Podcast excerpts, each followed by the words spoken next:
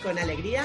Yo soy Andrea Guzzi y te saludo desde Sóller, un pueblo precioso en la isla de Mallorca. Y hoy viene a charlar conmigo Marta Robles desde Madrid. Hola Marta, ¿cómo estás? Hola, ¿qué tal? ¿Cómo estás, Andrea? Muy bien, súper contenta de que estés aquí charlando conmigo. Ya te lo he dicho y te lo vuelvo a decir 20 veces y las que haga falta. Muchas gracias por estar aquí. Gracias por invitarme. Un honor tenerte. Pues bueno, Marta es, es una mujer, una profesional que lleva más de 30 años de, carrera, seguro que la conocéis, bueno, por lo menos las mujeres de España, las que vivan en España conocen, en el exterior eh, no, lo sé. Eh, seguro que también, ¿no? Seguro que has hecho algo por ahí, por fuera. ahí no lo sé. También cosas buenas, sí. Claro, claro. Vale, pues lleva más de 30 años en los medios, es una mujer de, la comunicación, ha estado y está en televisión, en radio, en prensa, ha estado y está con los más grandes del medio, o sea que, bueno, es un, un animal mediático, un animal de la comunicación esta mujer. yo, no por llevarte la contraria, pero vamos, yo me, diría que soy periodista y escritora, fundamentalmente periodista y escritora. Antes escritora que periodista, tengo 16 libros publicados, como sabes. Sí, eh, lo iba a decir ¿Sí? Y, soy periodista, hice la carrera de periodismo y desde entonces he dirigido y presentado todos los formatos habidos y para ver. Me hace mucha gracia cuando alguien dice, ha estado con los más grandes y tal, no sé por qué en algunos sitios me sacan, no, porque trabajó con Hermida, porque trabajó con Herrera, no, Herrera trabajó conmigo, no yo con él. Ole. Eh, eh, así, y nos llevamos muy bien y es un encanto y un compañero más y todo lo que tú quieras, pero es muy gracioso porque no sé por qué siempre hay esa extraña manía de, asociarnos a nosotras a los otros. Y no ha sido el caso. La verdad es que no ha sido mi caso. Yo, en general, salvo rarísimas excepciones, he dirigido y presentado mis propios programas. Hasta que decidí que iba a dejar la televisión y que no volvía nunca más. Y después volví como colaboradora, que, pues está en el programa de Inés Ballester o de Susana Griso o de tal. Pero, pero más allá de eso, siempre he dirigido y presentado mis propios formatos. Fantástico. Pues me encanta la aclaración ahí, empoderada, que te veo cada vez más. Como estaba ¿Cómo que sí? Perfecto. Pues otra, justamente, bueno, lo que tenía preparado, o sea, las dos primeras palabras son periodista y escritora. Pasa que yo ya me he emocionado y ya he tirado y ya se me ha ido la olla, pero bueno. y has escrito, 14 libros y has escrito, bueno, en enero también has lanzado tu última novela, la tercera novela negra de la chica que no supiste amar, que bueno, que si no recuerdo mal, cuando empezamos a hablar justamente estabas empezando la promoción y este, también te la pararon en seco con todo esto que ha pasado, ¿no? Sí, lo que pasa es que he tenido la suerte, eh, La chica a la que no supiste amar, que es Premio Letras del Mediterráneo 2019, se publicó justo en enero y empecé la promoción y justo después vino el, el COVID, pero hemos tenido la suerte de que en confinamiento hemos sacado tres ediciones, o sea que, la verdad está muy bien. Ahora espero que retomemos un poco con todo esto. Dentro de nada, como te digo, me voy a la Semana Negra de Gijón y así algunos actos puntuales y bueno, fue una faena sin ninguna duda, porque yo tenía compromisos literarios desde enero hasta julio, todo seguido, todo seguido, todo seguido, y todo eso pues no ha podido ser. Pero yo creo que retomaremos y estoy contenta porque la novela ha tenido muy buena aceptación. Enhorabuena, qué bien, cuánto me alegro. Pues, pues bueno, yo normalmente me gusta contar unos minutitos por, por qué está la invitada, eh, por, qué, por, qué, la he invitado. Y en tu caso en concreto, bueno, pues nos conocimos hace, pues hace como cinco años, en 2015, en la primera gala de, de, los premios optimistas comprometidos, que bueno, pues si alguien no la conoce, la organiza la revista Anoche tuvo un sueño. Y, y bueno, sugiero que investiguéis un poquito porque vais a encontrar mucha cosa buena allí. Entonces, nada, pues nos conocimos, yo ya la conocía, claro, era un personaje público, yo la conocía, estuvimos charlando un ratito y bueno, Marta, ya la veis, la energía tan, tan abierta y tan preciosa que tiene, pues ya también la tenía entonces y le conté del proyecto que yo tenía en ese momento, que era un proyecto de alta cosmética natural y le encantó, me dio su teléfono y si necesitas algo me llamas, en fin, súper amable, súper amorosa desde el comienzo y bueno, pues estuvimos en, conectada a través de redes, pero la verdad es que luego yo ya también mi vida fue dando unos cambios tremendos, luego no le seguí la pista. Y cuando me puse a hacer la lista de las mujeres que quería invitar a mis charlas con alegría, pues ella me vino a la cabeza, dije, a ver, a ver qué está haciendo Marta, porque te tengo como una referencia a eso, de, una mujer muy, muy potente, muy, mm, que, has hecho y sigues haciendo muchas cosas y además eh, pones sobre la mesa temas muy importantes. Y, bueno, pero, pero estaba muy desconectada de ti, entonces empecé a mirar y a ver qué estabas haciendo, bien tu web, y claro, me, quedé, me quedé muy, muy loca porque me llamó mucho la atención que habías escrito recientemente además un post sobre, bueno, qué pasaba con las mujeres prostitutas con todo esto del COVID. Y yo, una de las primeras cosas que pensé cuando empezó toda esta movida, es que lo primero que pensé fue, claro, en todos los colectivos más... Eh, vulnerables, ¿no? Y pensé mucho en estas mujeres, porque, no sé, la verdad es que no me pilla de cerca, pero me vino la imagen de, ay Dios mío, y, claro, y la trata de blancas, es decir, esto ya sabes tú que es un, tema... Yo te, explico. Eh, primero, yo nunca hablo de, ni de trata de blancas ni de prostitutas. Hablo de trata de mujeres sí. y de mujeres prostituidas. Y te explico por qué. Eh, la trata de blancas es algo muy antiguo que asociamos a un universo distinto al nuestro, como si fuera un mundo lejano, donde se llevaban a las mujeres blancas y, eran los malvados mm, árabes y esos cuentos eh, de nuestra infancia. Eh, y, la trata de mujeres es algo que tiene que ver con nosotros, con España, con nuestra propia vida y con nuestra propia conciencia. Y nunca digo eh, prostitutas porque sí que es cierto que hay alguna mujer que, se prostituye porque decide hacerlo. Mm, no sabría decirte si es exactamente de manera voluntaria, porque la voluntad y la voluntariedad son cosas distintas. Es decir, una mujer que decide prostituirse no siempre es que quiera prostituirse, aunque decida hacerlo. Eh, muchas veces la precariedad que no solamente es económica, es económica, emocional, sentimental, hasta de alma, ¿no? Te puede llevar ahí. Pero, pero sobre todo es que el 90% de las mujeres que eh, trabajan con su cuerpo, si es que se le puede llamar trabajo a esto en nuestro país, son eh, mujeres esclavas, mujeres prostituidas, mujeres provenientes de la trata. Y por eso siempre hablo de, de mujeres prostituidas. La chica a la que no supiste amar, mi última novela, mm. eh, arranca precisamente con eh, un, episodio mm, que, es, que, conmociona al lector y es la muerte de una mujer prostituida nigeriana que trabaja en un club de alterne de Castellón y a la que desterrajan un tiro en la cabeza después de que haya sido sometida a una operación de cáncer de mama le han tenido que apuntar los, los dos eh, pechos de una manera muy chapucera y se ha quedado convertida en material inservible para la prostitución. Entonces, el tipo que la pega un tiro en la cabeza dice una puta sin tetas para que sirva una puta sin tetas. Bueno, yo eh, desde, hace, desde hace muchísimos años por distintas circunstancias, porque tengo una muy buena amiga que es eh, Mabel Lozano, que se metió de lleno en todo el tema de la, de la trata y, la prostitución, porque luego yo ya hace como pues más de una década, casi 14, 15 años, estuve a punto ya de escribir una, una novela sobre, sobre este tema, porque lo he seguido constantemente, después de convencer precisamente a Mabel, que se había puesto en contacto con un eh, proxeneta arrepentido de que en vez de hacer solamente un documental, hiciera también un libro y ponerme yo de editora con ella y trabajar mucho codo con, codo, decidí que era el momento de hacer una, novela sobre la trata de mujeres y por algo muy particular. Y es porque todos en general hemos oído muchísimas noticias sobre, sobre mujeres prostituidas, sabemos dónde hay prostíbulos, dónde hay luces de colores, eh, vemos testimonios, reportajes, pero nada nos toca el corazón.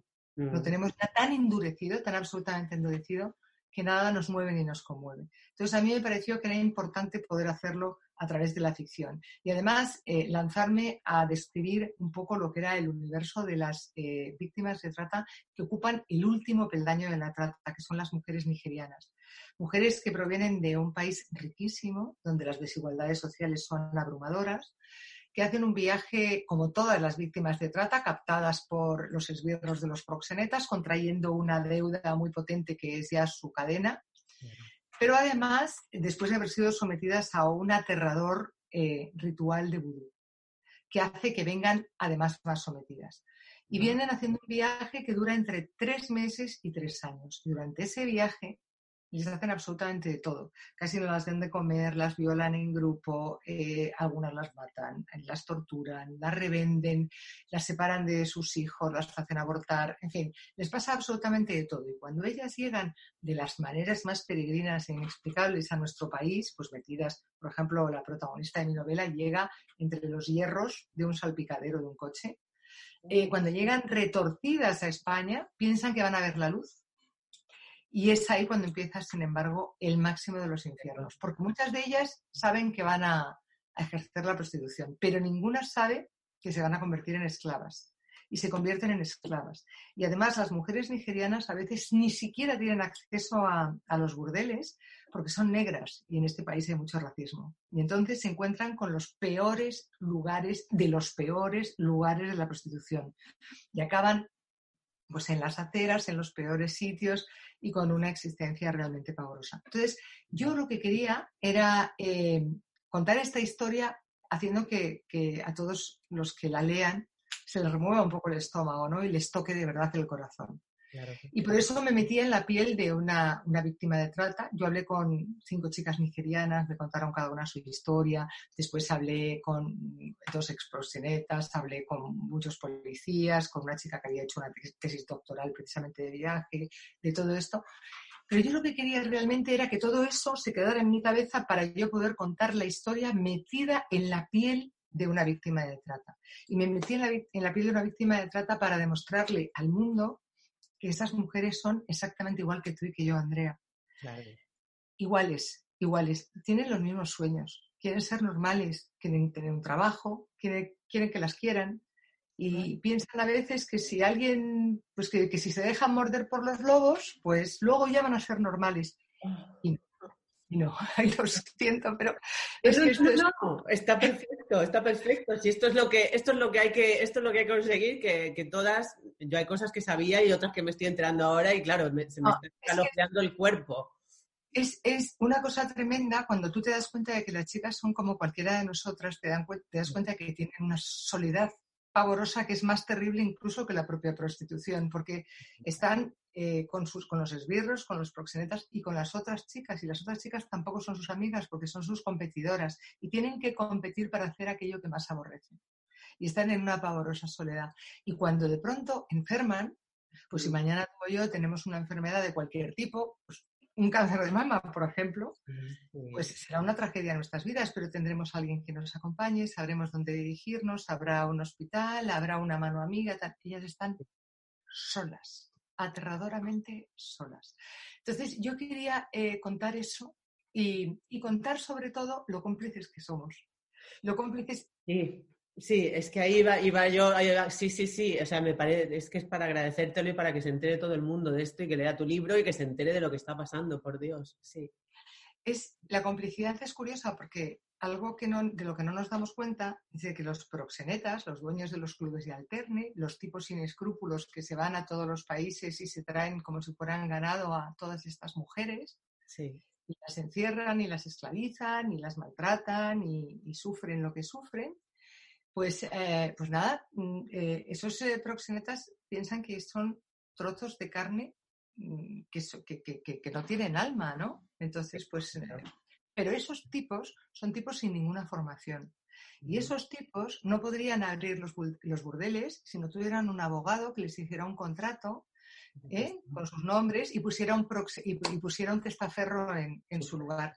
Si no tuvieran un banquero al que llevar el dinero y que les moviera todo ese dinero sucio, sin que hubiera un policía corrupto que hiciera la vista gorda, sin que hubiera un periodista que, mm, se hiciera en sus campañas de comunicación, sin que hubiera tantos y tantos cómplices. Clientes, o sea, tengo un amigo que aquí que lleva un comedor social que es un verdadero no sé cómo decirlo, pero es un verdadero héroe aquí en Mallorca que, que, vamos, que deja su vida y su alma para dar de comer y para ayudar a gente en circunstancias y él está siempre denunciando todas estas mm. cosas y efectivamente habla mucho de la prostitución y habla mucho de lo que tú acabas de decir, es decir, no es solo el proxeneta es toda la estructura que está sujeta, sosteniendo eso, porque si no hubiera clientes, no habría prostitutas. Para empezar, si no, yo, yo no les llamo, fíjate, fíjate qué cosa, Andrea, yo nunca les llamo clientes porque digo que los clientes compran flores. Es verdad. Les llamo puteros porque los puteros compran carne humana.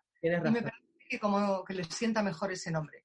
Sí, y eh, como siempre eh, dice mi amiga Mabel, eh, a mí cuando alguien dice es un hijo de puta, digo no, es un hijo de putero. Claro. Sí. Es una cosa un poquito distinta. Bueno, el caso es que yo quería contar esta historia. Es, Mm.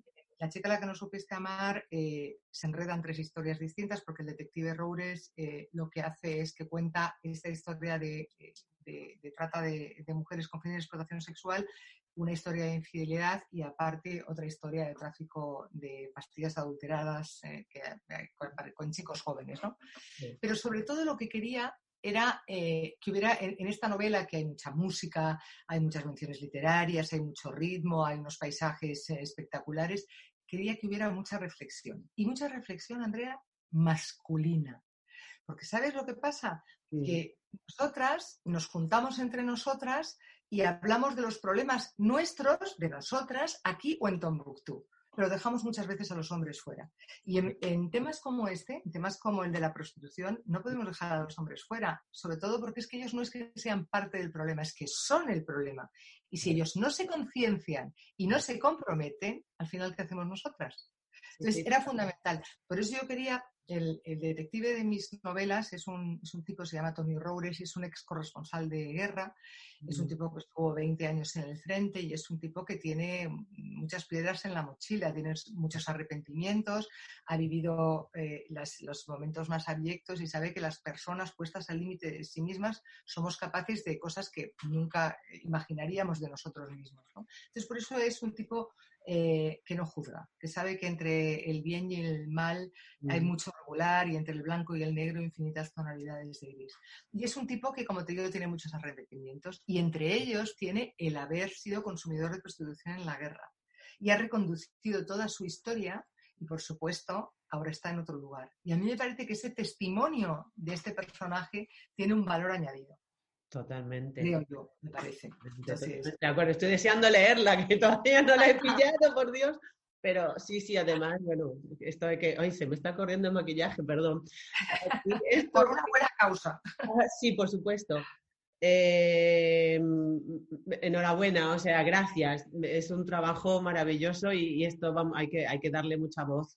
Más de la que tú ya le das, por supuesto, pero vamos, yo lo diré a todo el mundo también con el que me guste, porque esto es algo que nos afecta, o sea, todo siempre nos afecta a todos, aunque parezca que lo tenemos lejos.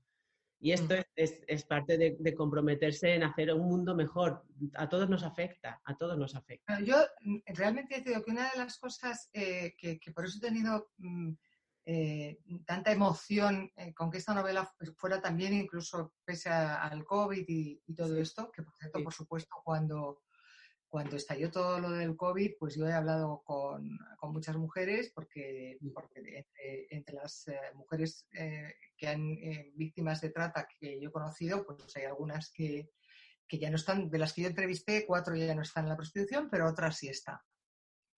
Y entonces, bueno, pues estaba en una situación, no te puedes imaginar, o sea, tuve que mandarle dinero a Barcelona, eh, bueno, estaba sola, hundida y en las, en, en las peores circunstancias que te puedas imaginar, porque los puteros evidentemente se han saltado los confinamientos, porque al final las han abandonado dentro de los clubes sin agua, sin luz, sin comida, bueno, Sí. una cosa absolutamente delirante, ¿no? Y, y ellas, curiosamente, ni siquiera en esas circunstancias, las víctimas de trata, habrá gente que nos esté escuchando ahora y que diga, pero ¿por qué no denuncian? Mm, Pues claro. ustedes, no denuncian porque si denuncian, la garantía de su deuda son sus familiares, sus hijos o sus padres. Y Claro. si denuncian, le pueden costar la vida a sus hijos, a sus padres o a ellas mismas. Muchas de las eh, mujeres que han intentado denunciar al final han sido acuchilladas, mm, eh, eh, Claro. balaseadas, que dicen en México. Es decir, Sí. De verdad, eh, mm, la gente piensa que están ahí porque, mm, bueno, porque qué fácil es esto. No, no, no- no Claro. puedo- Han venido a hacer las Américas, pero no. Sí. Ya, Pero ya. no. Qué horror, ¿no? Es tremendo. Pues fíjate que cuando eso, cuando yo empecé a pensar lo primero que pensé eso, en, las mujeres prostituidas, eh, pensé eso, las, veía como, eh, como la sensación, ¿no? Como una visión así que me pasa por la mente, a veces como, como enjauladas, como encima peor de, habitual, que habitualmente con esta situación. Y entonces, claro, todo esto que me cuentas me, impacta muchísimo y, bueno, creo que, que, vamos, eso, que tiene que, saberlo todo el mundo, todo el mundo, que tiene que empezar a ser más consciente de esto que no... fíjate que hay una cosa que te, que te, cuento que es lo que, lo que a mí me llevó, como te decía al principio de escribir la novela. Hay cada muy poco hay infinidad de reportajes en televisión que denuncian todo esto. O sea, te quiero decir, sale un reportaje, sale otro, sale otro, sale otro. Y siempre tienen grandes picos de audiencia. Es como si la gente quisiera verlo y luego olvidarse. Entonces, por eso te, por eso te digo que es tan importante. Cuando conozcas a Blessing, a la protagonista de mi novela, pues, eh, pues bueno, te, moverá mucho la tripa. Seguro, seguro, seguro. Bueno, yo es que, por ejemplo, yo no tengo televisión hace años, o sea, yo me entero de algunas cosas solamente. pero bueno, pero sí tienes razón, claro, esto es verdad que, eh, pero que da morbo, pero luego no, no se entra en qué está pasando, porque si esto afecta eh, pues eh, este amigo Tony pues dice normalmente que, claro, de, de, todos los hombres que hay, un 20, entre un 20 y un 30% son puteros y te los cruzas para ir a comprar el pan y no te enteras, pero... Un eh, cuarenta y tantos por ciento, ¿no? A lo mejor te vas a tomar un cafelito con ellos después de que hayan venido de... También, claro. Pero, un cuarenta y tantos por ciento, fíjate, a lo mejor hay, sí. hay una cosa espeluznante en esto, que además también se cuenta en La chica a la que no supiste amar, Sí. Y que, que, muchas veces cuando pensamos en, en, la prostitución o en los clubes alternos pensamos que es una cosa como viejuna, que ahí deben ir señores mayores y tal. Sí. No, no. Claro, Una de las cosas más pavorosas es que eh, los jóvenes asocian el ocio con la prostitución. Los jóvenes de nuestro país, como los de casi todo el mundo, empiezan a conocer el sexo a través de la, de la pornografía. Están totalmente enganchados en las pantallas y creen, y creen que lo que ven en la pornografía es sexo real. Y es pura vejación. Y es justo la negación del sexo. sería, es, es lo, peor. Bueno, pues con esta imagen, y por eso hay tantas manadas y por eso hay tantas agresiones sexuales, con esta imagen se van a los, eh, a los prostíbulos. Y te diré que las mujeres prostituidas, cuando ven que llegan chicos jóvenes, están peor que en ninguna otra circunstancia, porque saben que ellos eh, son los más inclementes y los que les van a pedir cosas más repugnantes. Y si no las hacen, las pegan, las insultan, las dejan. Bueno, es una cosa muy delirante. Bueno, mm. qué barbaridad. ¡Wow! Madre mía. Qué tremendo, qué tremendo. Bueno, pero esto había que decirlo. O sea, no, yo quería, normalmente, claro, se, entra de otra manera o la, estructura de las charlas es distinta, pero esto había que decirlo, así que está, está muy bien, está bien dicho. Pero madre mía, qué, qué duro. Y, todo lo que no nos enteramos. Las estructuras, las estructuras están para derribarlas. Para romperlas, claro que sí, claro que sí. Y además cuando hay una buena causa, más todavía.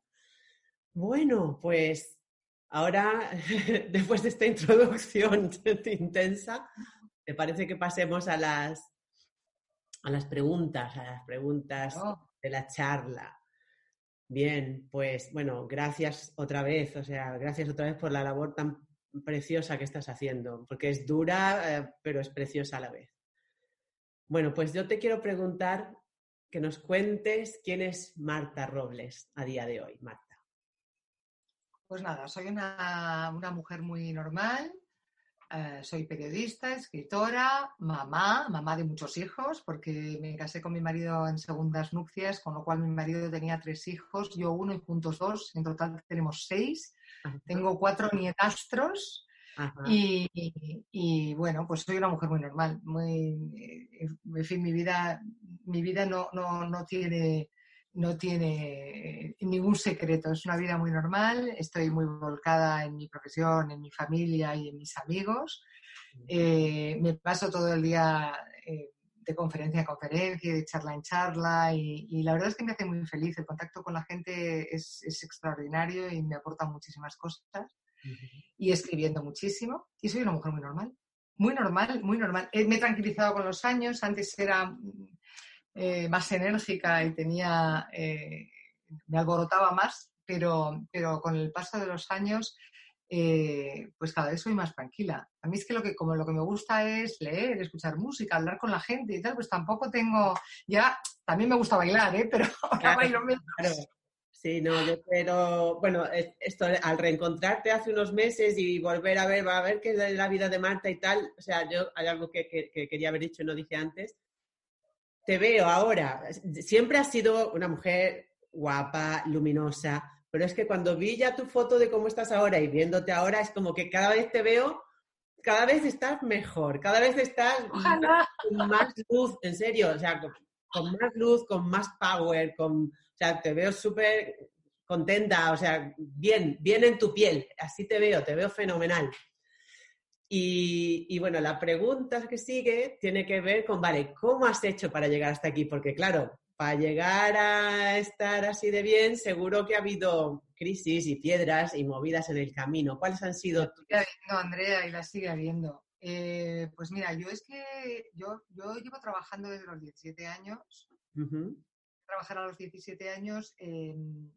bueno, mi padre, mi padre y yo teníamos una relación muy, muy complicada.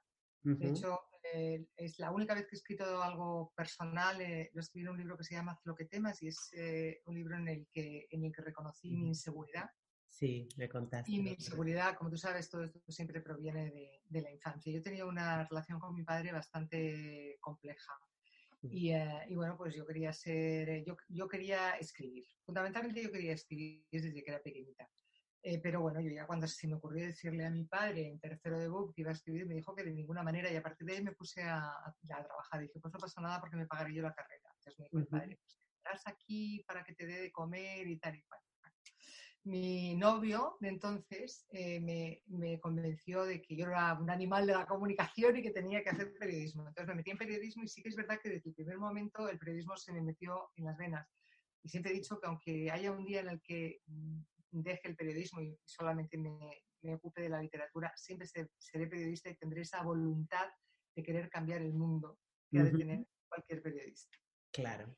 Eh, y que si la pierde deja de ser periodista y que eso es muy grave. Bueno, el caso es que, sí. Eh, que, que, bueno, yo me metí a hacer la carrera de, de periodismo eh, mientras trabajaba en una empresa y eh, bueno, primero hice COU por la noche, que fue muy duro, porque claro, trabajar ocho horas y hacer COU por la noche, pensando además que yo lo voy a suspender todo, saqué muy buenas notas, aprobé la selectividad, empecé periodismo. Y en primer año de periodismo eh, tuve un accidente muy gordo ah. y me, partió, me, me, atropelló una moto y me partió las dos piernas, una en siete trozos, otra en dos, me abrió la cabeza y estuve dos años sin andar. Y, se, y, y seguí, por supuesto, estudiando entonces me, saqué dos cursos en uno, porque claro, ya que solo tenía que estudiar, pues me saqué dos cursos en uno. Y yo iba, todavía me recuerdan, en la universidad con las muletas y con todo eso, porque estuve dos años hasta recuperarme. Y fue una historia pues bastante, bastante complicada.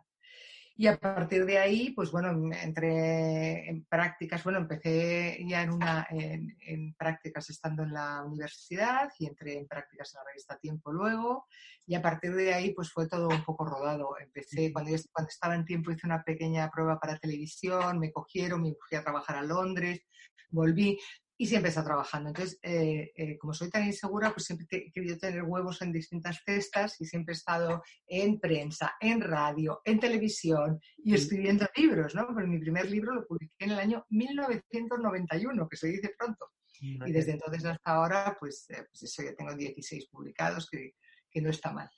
Y, y, bueno, pues ha habido momentos buenos y malos, me casé, me separé, eh, tuve mi, mi, primer hijo em, y luego cuando mi hijo tenía tres años conocí al que soy mi marido, que es el hombre de mi vida sin ninguna duda. Y, y bueno, pues eh, tampoco, te quiera, tampoco te creas que ha sido todo un camino de rosas, porque eso de casarte con un hombre que tiene tres hijos, uno de 12, otro de 13 y otro de 16, es una, es una cosa muy complicada, y teniendo tu otro también. Pero, mm, pero bueno, pues, mm, pues somos, somos muy felices, la verdad, todos. Eh, eh, mis hijastros vienen todas las semanas, los mayores, como digo yo, ya son mayores que yo, ya, son muy mayores y entonces pues vienen los fines de semana y están siempre con nosotros y, todos los hermanos se llevan como hermanos, o sea que, que, dentro de lo que cabe no me puedo quejar de la vida, me ha sonreído mucho y las cosas que, en las que no me ha sonreído trato de, de olvidarlas o por lo menos de dejarlas un poco escondidas en un lugar recóndito para que solamente las recuerdes si me sirven para algo bueno.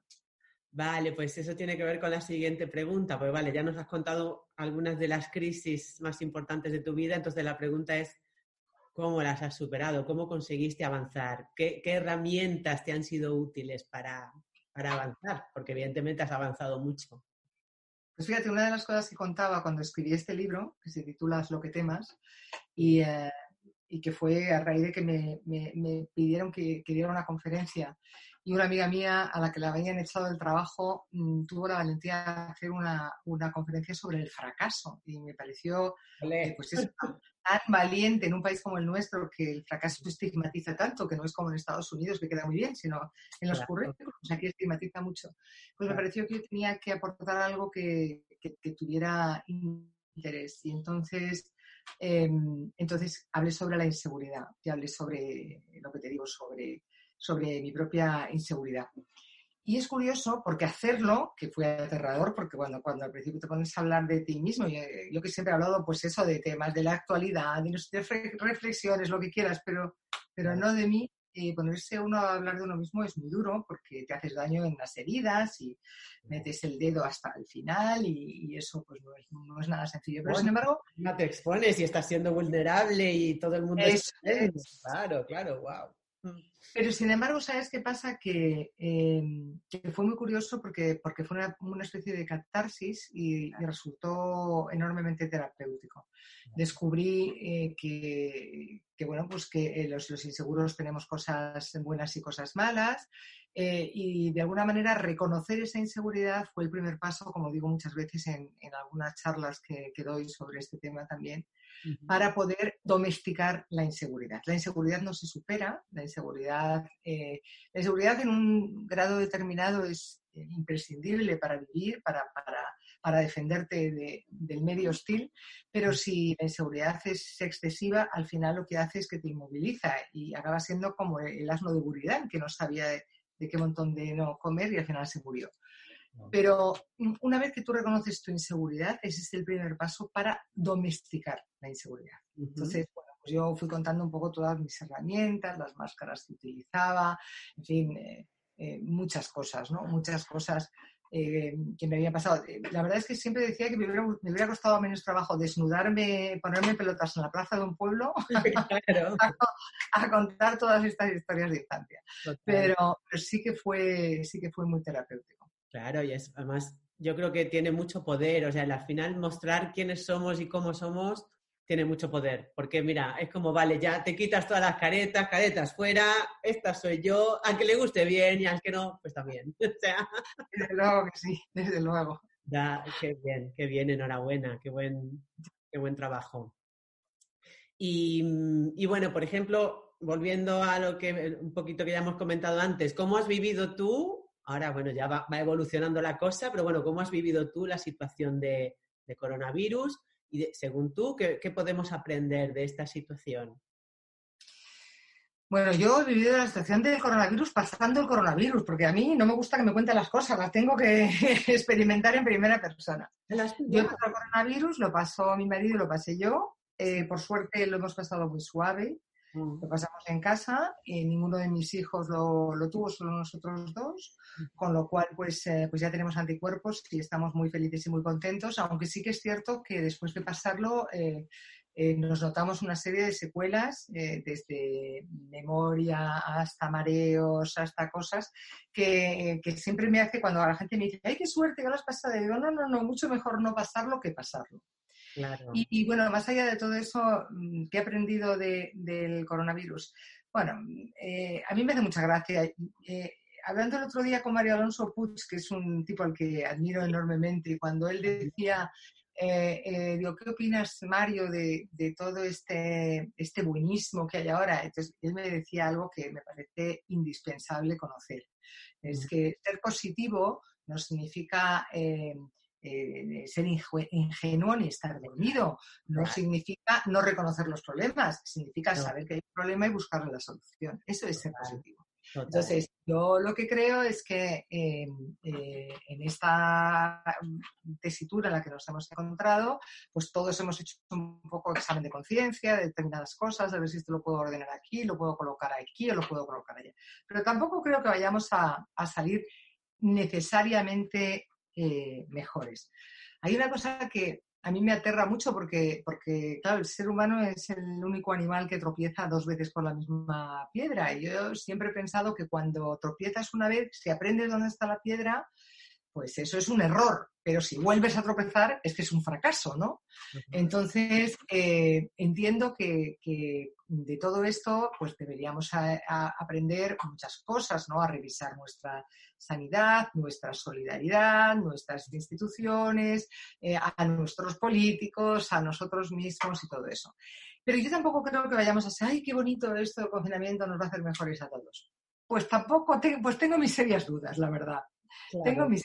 Claro, sí, yo, creo que, claro, todo dependerá, como siempre, de, cada uno. No, no, hay café para todos, o sea, hay personas que sí que habrán podido hacer un examen más interno y poder a partir de ahí plantearse otras cosas y hay quienes seguirán exactamente igual o, peor. Ya lo ves, en, por ejemplo, en las playas que ves mascarillas y mierda tirada y dices, pero bueno, pero bueno, pero bueno, o sea, ¿cómo es posible? ¿Cómo es esto? ¿Cómo es esto? pues un ejemplo sencillo, tonto, ¿no? Pero, pero impactante. no se puede creer. Pero bueno, sí, estoy además muy de acuerdo en lo que dice Mario Alonso Puch, a que también sigo y admiro, por supuesto. No, lo del... Mario es, Mario es un sabio porque además es un tipo que tranquiliza en todo lo que cuenta a mí. Me encanta Mario. Claro, y estoy muy de acuerdo. O sea, una cosa es ser optimista y otra cosa es vivir en un mundo flippy, no tiene nada que ver. O sea, Pero es que también se nos dijo al principio de este, de este confinamiento, parecía que era, ay, qué buenos somos, ahí vamos a salir a aplaudir, ahí no pasa nada, ay, qué bueno y tal. Y al final, al cuarto día, había un tipo que estaba mirando por la ventana para ver si podía denunciar a su vecino porque se había comido una paraguaya. Es que a mí esas cosas me parecen un poco terroríficas, es la verdad. Ya, ya, ya, ya.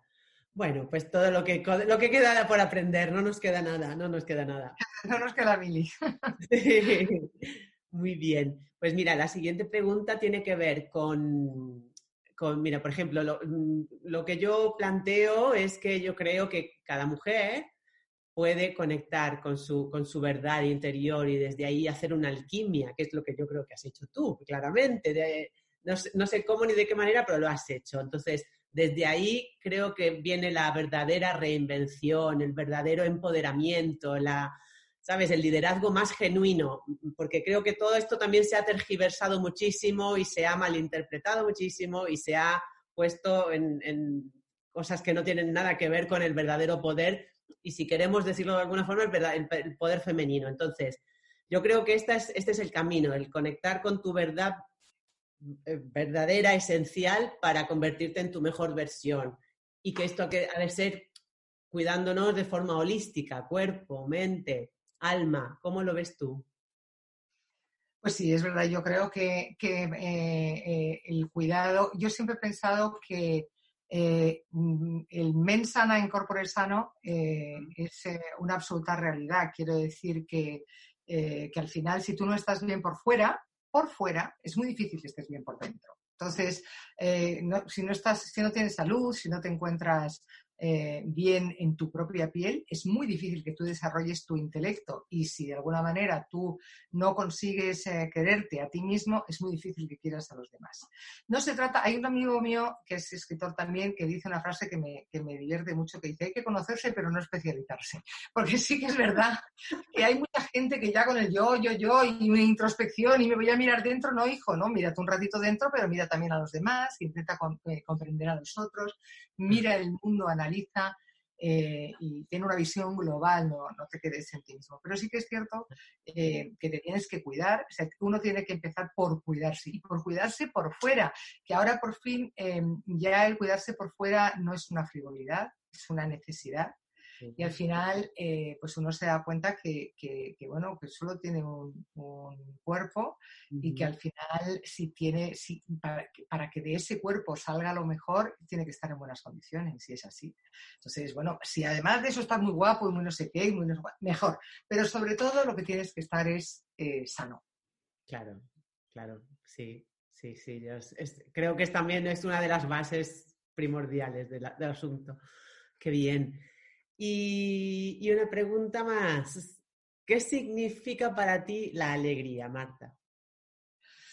Pues la alegría son. La, bueno, la alegría para mí es un modo de vivir.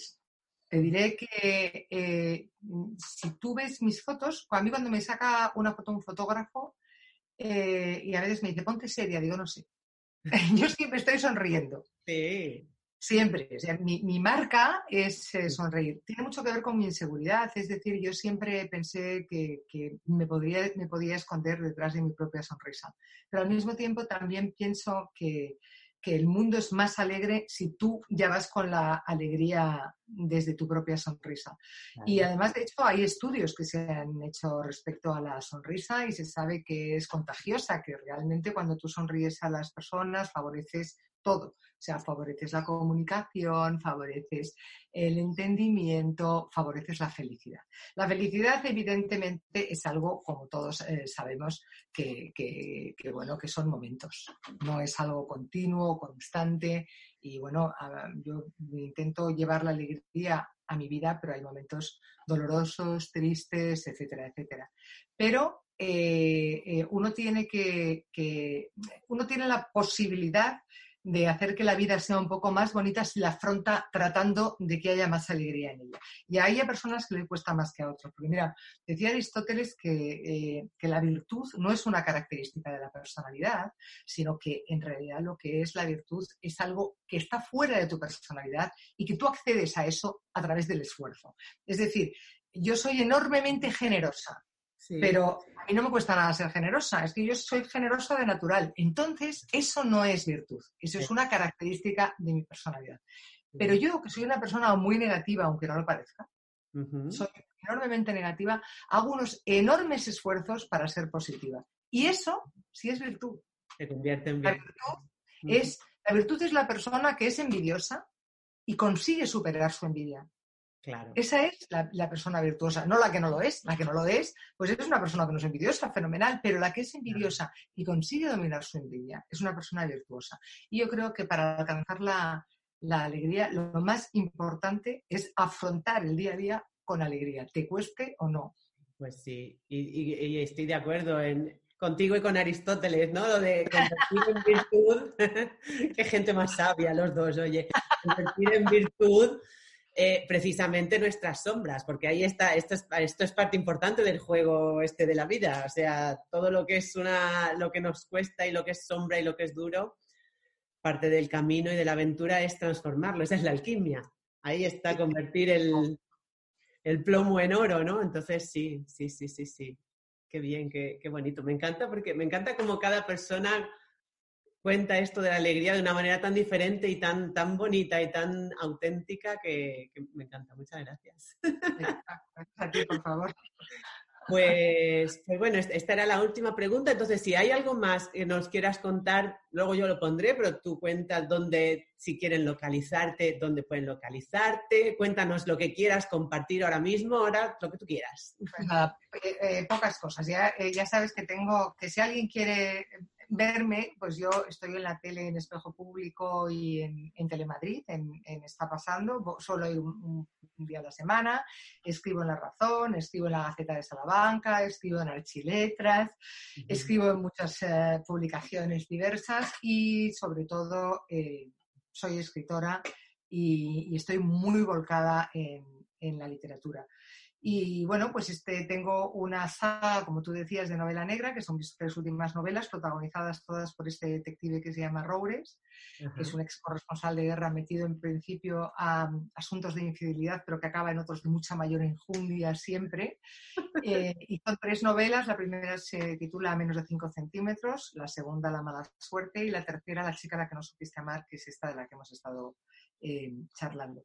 Y bueno, para mí eh, eh, son tres novelas importantes, entre otras cosas, porque también en ellas, de alguna manera, he hecho un ejercicio de introspección, porque fíjate qué curioso, sin saberlo y sin darme cuenta, le puse a mi detective el nombre de Roures. Y Roures, curiosamente, es Robles en catalán, que es Carballo en gallego y Carvalho en portugués. Ah. Carballo es el nombre del detective de Vázquez Montalbán, que fue un detective que ahí eh, me marcó y además tuve la suerte de conocer a Vázquez Montalbán, incluso me citó en uno de sus libros, cosa que, de la que me enorgullezco. Pero lo curioso es que yo al detective lo llamé Tony Roures, Antonio Roures, Antonio Robles, que es el nombre de mi padre. Mi padre se llamaba Antonio Robles y mm. lo llamaban Tony.